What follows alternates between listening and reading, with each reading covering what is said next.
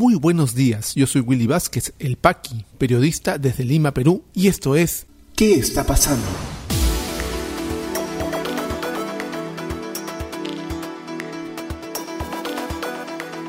Estas son las noticias de hoy, martes 16 de noviembre de 2021.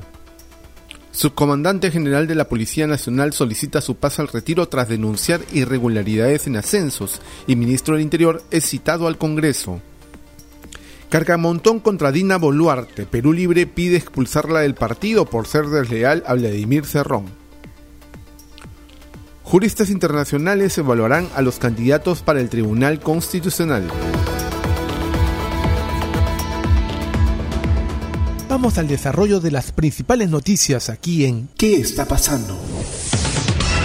Si bien es cierto, en la época de ascensos en las Fuerzas Armadas y la Policía Nacional, los nombramientos y todo generan crisis, así ha sido en todos los gobiernos, y el presidente de la República, que tiene la potestad de realizar los nombramientos de acuerdo, por supuesto, a fojas de servicios, a procesos de selección, siempre incide en que sean cercanos o de alguna forma puedan tener el control dentro de ellos, genera, pues, como les comentaba al inicio, crisis tensiones y renuncias, pases al retiro también. En este gobierno en particular la cosa se pone un poco más grave. No solamente tenemos todo el problema con el ministro renunciante ya de defensa, Walter Ayala, Bruno Pacheco, el secretario de Palacio de Gobierno, sino también lo tenemos en la Policía Nacional. Y es que el subcomandante general de la policía ha anunciado su pase a retiro, ha solicitado su pase a retiro luego de denunciar irregularidades en los ascensos en su institución, en la Policía Nacional.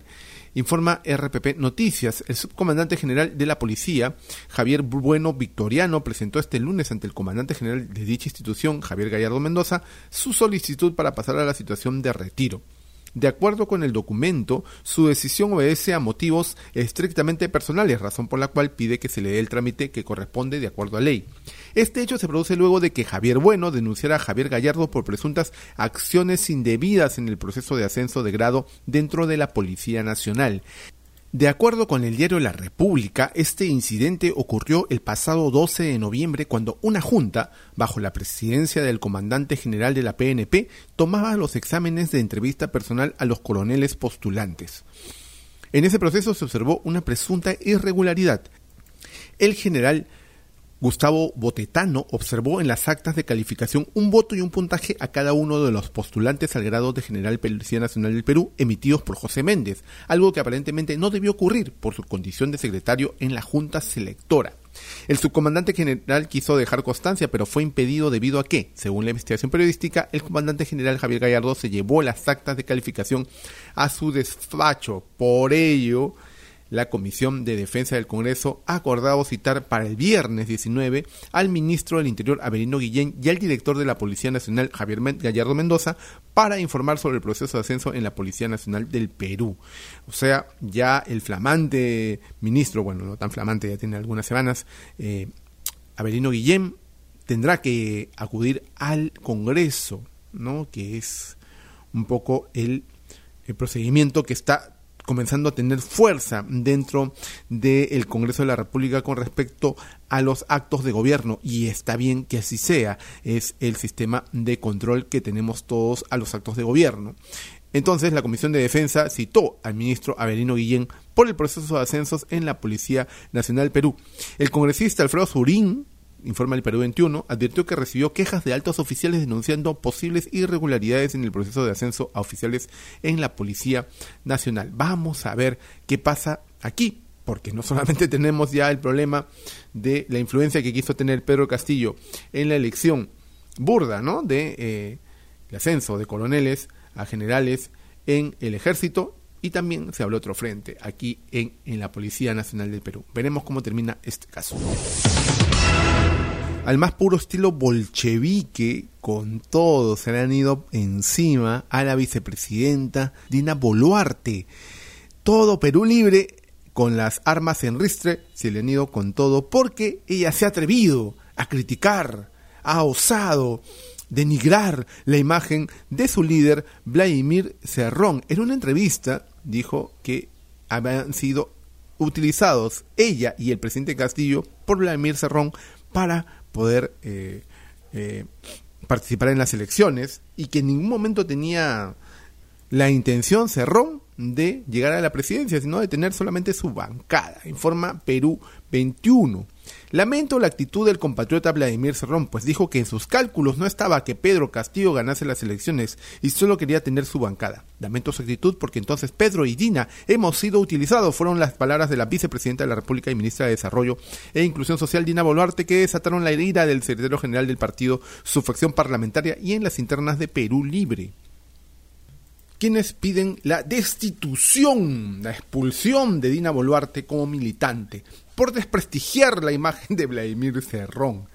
El secretario nacional de Juventudes de Lima Metropolitana de Perú Libre, Noel Jaime Tarazona, solicitó la expulsión de Dina Boluarte como militante de dicho partido político, alegando que la vicepresidenta de la República no hace más que crear la división y desprestigiar la imagen de Vladimir Cerrón.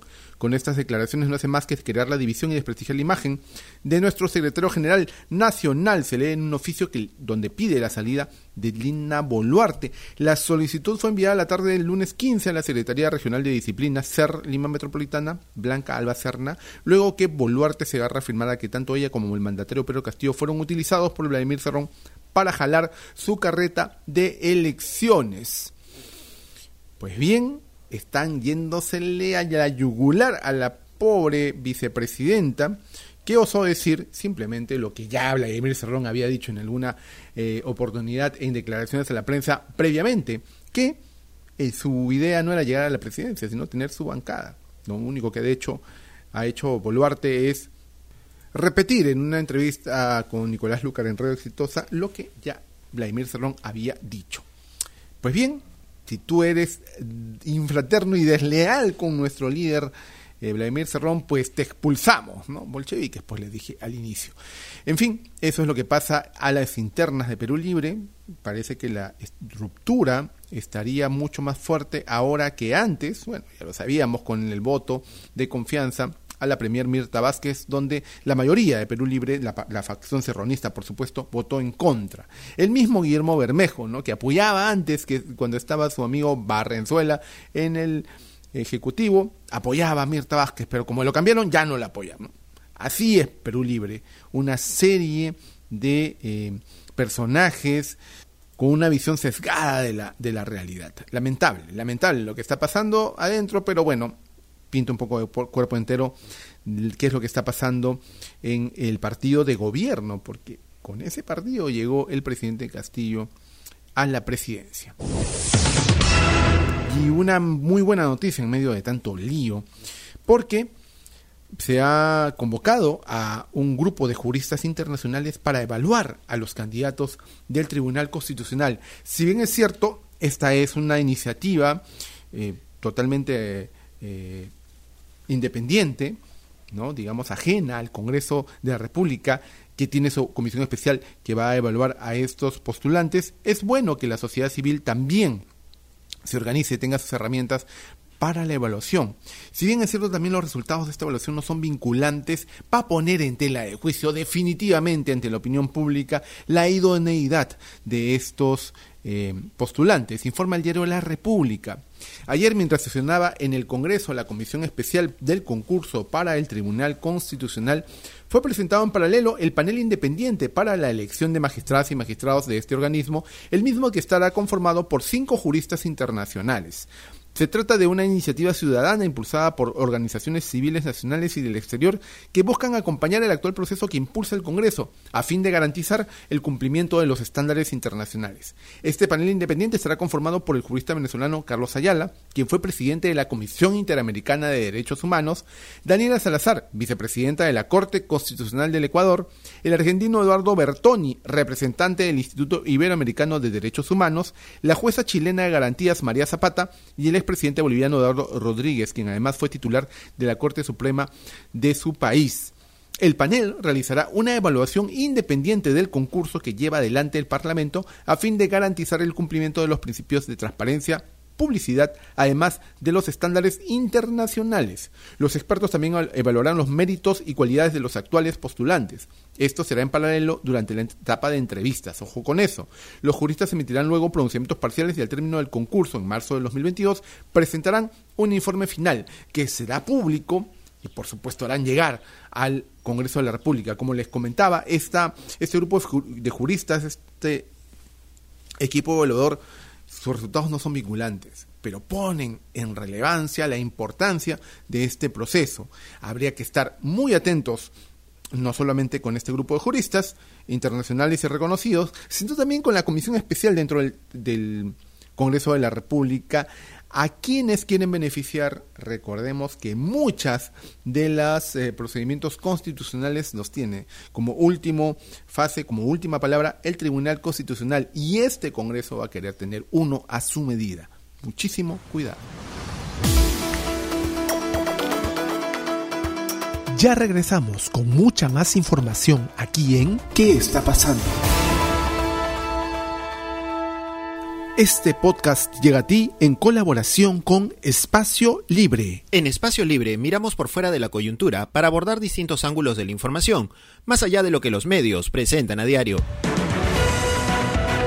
En Espacio Libre encontrarás informes, reportajes, investigación y más productos sobre política, derechos humanos, lucha contra la corrupción y periodismo social. Espacio Libre, periodismo independiente con contenido de valor. Visítanos en www.espaciolibre.pe y encuéntranos en redes sociales como Espacio Libre. Continuamos con mucha más información aquí en ¿Qué está pasando? ¿Qué está pasando en la economía? El Instituto Nacional de Estadística e Informática informó que en septiembre del presente año la producción nacional creció 9.71% debido al comportamiento positivo de la mayoría de sectores económicos, con excepción de pesca, financiero y seguros. El Ejecutivo autorizó la transferencia de más de 7.4 millones de soles a favor del Ministerio de Salud y de los gobiernos regionales con cargo a los recursos del Fondo de Estímulo al Desempeño y Logro de Resultados Sociales en el presupuesto del sector público para el año fiscal 2021. El Instituto de Estudios Económicos y Sociales de la Sociedad Nacional de Industrias proyectó que el Producto Bruto Interno del Perú crecerá 12.6% este año respecto al 2020. Asimismo, destacó que el resultado proyectado significaría una variación positiva de 0.2% respecto al 2019, con lo cual la actividad económica recuperaría sus niveles prepandemia. ¿Qué está pasando en las regiones? En Lambayeque, el Viceministerio de Prestaciones Sociales del Ministerio de Desarrollo e Inclusión Social entregó el Centro Infantil de Atención Integral del Programa Nacional Cuna Más en el distrito de Olmos para beneficiar a las niñas y los niños menores de 36 meses en condición de pobreza y pobreza extrema.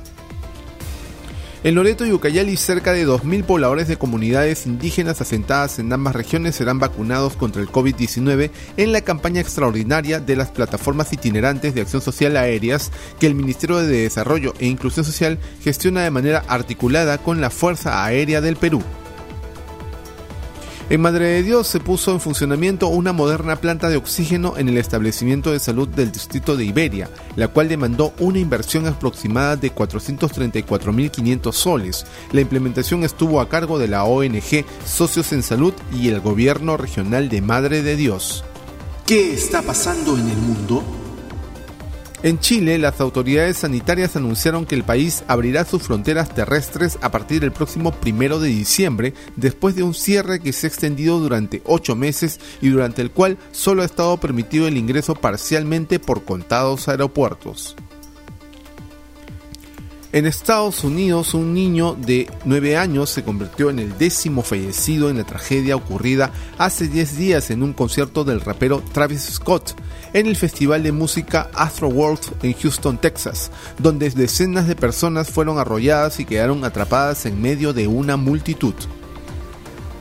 En el Reino Unido, expertos británicos recomendaron ampliar el programa de vacunación de la dosis de refuerzo contra la COVID-19 a los menores de 50 años, entre los 40 y los 49, así como ofrecer una segunda dosis de Pfizer a los grupos de 16 y 17 años. COVID-19 en el Perú. La situación actual de la enfermedad en el país, según los datos del Ministerio de Salud, es la siguiente. A la fecha son 2.215.373 casos confirmados, con 507 casos las últimas 24 horas y 21 fallecidos. Se han dado de alta 2.194.989 personas, continúan hospitalizadas 3.392, lamentablemente han fallecido 200.672 personas y la campaña de vacunación continúa avanzando con un total de dosis aplicadas de 38.234.132 que hacen un total de inmunizados con ambas dosis de 16.662.483, lo que hace un avance de casi el 60%. Estamos en el 59% de la población objetivo, a 10% de tener una inmunidad de rebaño. Si te interesó este podcast de noticias, recomiéndanos con tus contactos porque estaremos enviando este audio todos los días para que puedas tener una aproximación noticiosa a lo que está pasando en el país. Suscríbete a nuestra lista de distribución en WhatsApp y compártelo. Puedes seguirme también en mis redes sociales de Facebook, Twitter y YouTube como Willy Vázquez El Paqui o visita podcast.elpaqui.com. Muchísimas gracias por llegar hasta aquí. Nos escuchamos en cualquier momento.